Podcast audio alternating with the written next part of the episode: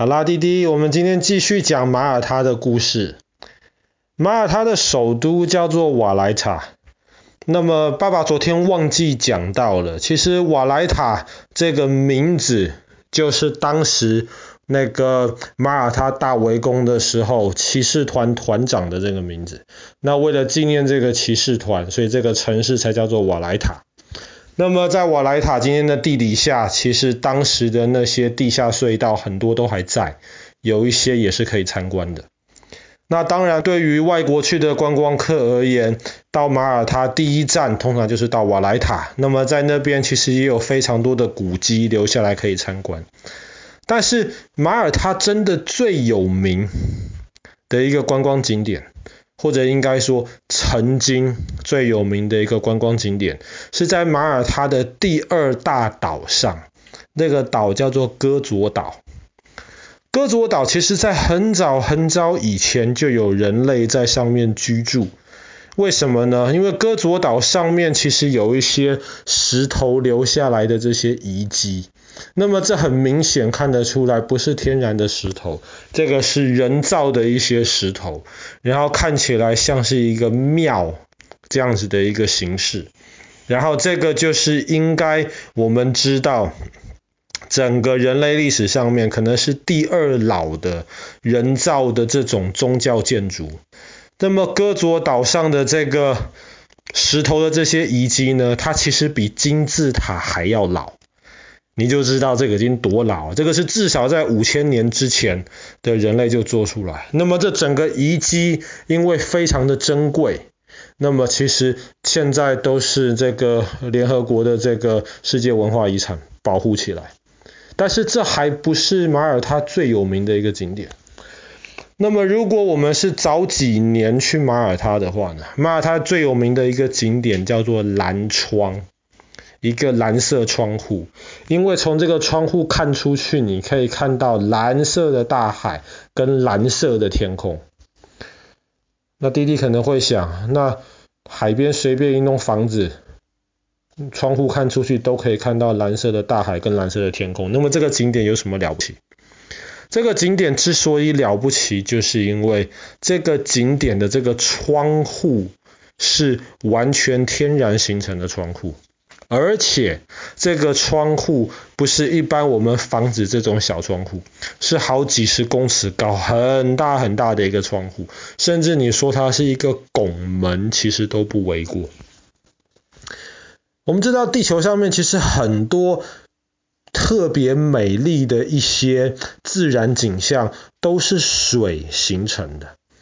那么水，你可能会觉得水没什么力量。我们每天早上可能起床洗脸，打开水龙头，那个水咕噜咕噜流下来，好像你也觉得它没什么一样。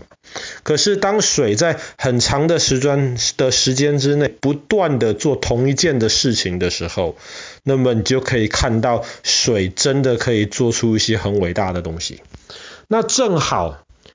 世界到处其实都有一些石头，这种石灰岩，它是相对比较软的，所以比方说在这个戈佐岛的西边海边，其实很多的石灰岩，然后就在这几千万年，可能几亿年，不断的这个海水海浪在那边冲它，或者是这个刮风下雨的时候，雨水在这边打它。它就慢慢慢慢慢慢把本来像是一片墙壁这样子的石灰岩中间给挖空了，或是侵蚀空了。那么这就是我们知道的这个蓝窗。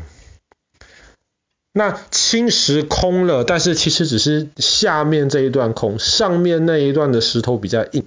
是另一种类型的石头，其实还是连在一起，曾经还是连在一起的。所以呢，其实很多的观光客就喜欢搭船去海上看这个蓝窗。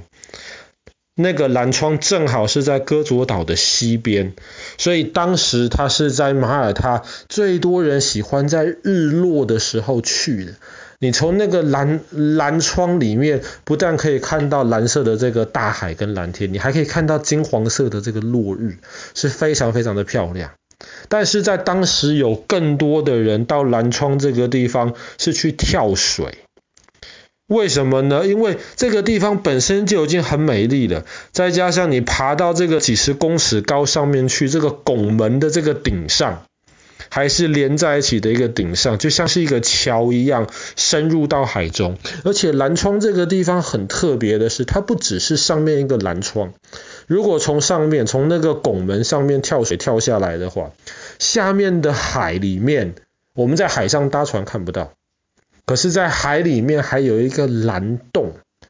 这个蓝洞是基本上几十公尺往海里面这么深下去的一个蓝洞，所以从蓝窗上面跳水跳下来，正好可以跳到那个蓝洞里面去。对于会跳水的人而言，其实不会受伤。当然，叫爸爸从这么高的地方跳下去，那不，那不，那爸爸肯定完蛋。可是，对于真的有训练过跳水的人而言，你直接跳到那个蓝洞里面去，然后里面听说有非常多漂亮的那种海底的奇景，所以这个东西蓝窗的这个景象，其实就是当时马耳他最有名的一片风景。只是很可惜，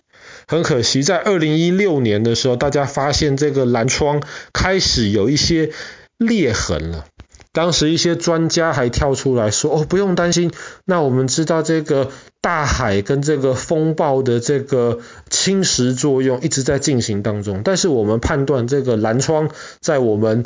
有生之年都不会有任何的问题。”所以，即便在二零一六年，马耳他政府就规定了可以去参观蓝窗，但是不可以到那个拱门上面往下跳水，因为那个拱门上面其实已经很脆弱。一方面是不想让它再承受这个游客的重量，二方面也是怕如果它不小心垮掉的话，游客就是不会受到伤害。可是当时即便有这个法律，大家不听。还是一堆观光客跑到蓝窗上面去，然后从上面往下跳，或者是像像爸爸这种这种胆子比较小的，那可能就在上面走来走去看风景。到二零一七年的时候，有一阵大风暴，然后那个大风暴风呼啸的这样子吹，就把整个蓝窗吹垮了。蓝窗吹垮了，这个对马耳他政府也当然是一个很大的一个损失，因为很多吸引观光客来看的就是这个东西，但是这个东西现在垮了，那么观光客到马耳他的这个原因就少了一样。但是还好，其实在蓝窗附近还有一个很有名也很有特色的一个景点，叫做戈佐内海。如果你从海上看的的话呢，你就会觉得那就像是那种礁石的岸边，好像没有什么特别的，只是很高的悬崖而已。但是如果天气好一点，风平浪静的时候，你从海上搭船，当地有渔夫会带你，船慢慢的往那个悬崖边边划的时候，你会发现悬崖底下有一个很小的一个洞。这个洞只有小船可以开过去，而且只有在没有风浪的时候才可以开过去，因为洞太小，有风浪的话，这小船很容易会撞到周围的那些石头。当小船开过那个洞穴之后呢，就会忽然看到一片等于说是几乎是那种大半圆形的那个沙滩，然后在那里面风浪其实非常的平静，那里还是海。因为它会受到涨潮退潮的影响，但是里面基本上海水是非常平静，而且在那个沙滩边其实水很浅，但是因为水很温暖，所以里面其实你在海滩上面就可以看到水里面很多漂亮的小鱼在那边游来游去。那么那个地方呢，这个。戈佐内海这个地方，就是现在吸引非常多人到那边去。那么你在岸上，你不但可以看小鱼，你也可以直接在沙滩里面，在沙滩上面玩水，你也可以直接到那个很平静的海那边去游泳。甚至如果你胆子大，游泳技术又好的的话，你可以在平静的海上自己游过那个隧道，直接游到外面的那个地中海去。那这听起来当然是非常吸引人的。那爸爸其实也很希望能够你们跟你跟哥哥哪天赶快把游泳学会。等到你们学会游泳之后，那我们就有更多的机会，哪一天可以到海边度假。那到时候搞不好我们就可以到到这个内海，或者是有像是戈佐内海这样子的地方，你们就可以在那边好好的玩沙玩水，然后游泳，听起来是不是很吸引人啊？好啦，那么我们今天的故事就讲到这边。在这个马耳他曾经非常有名，但很可惜现在不存在的这个蓝窗。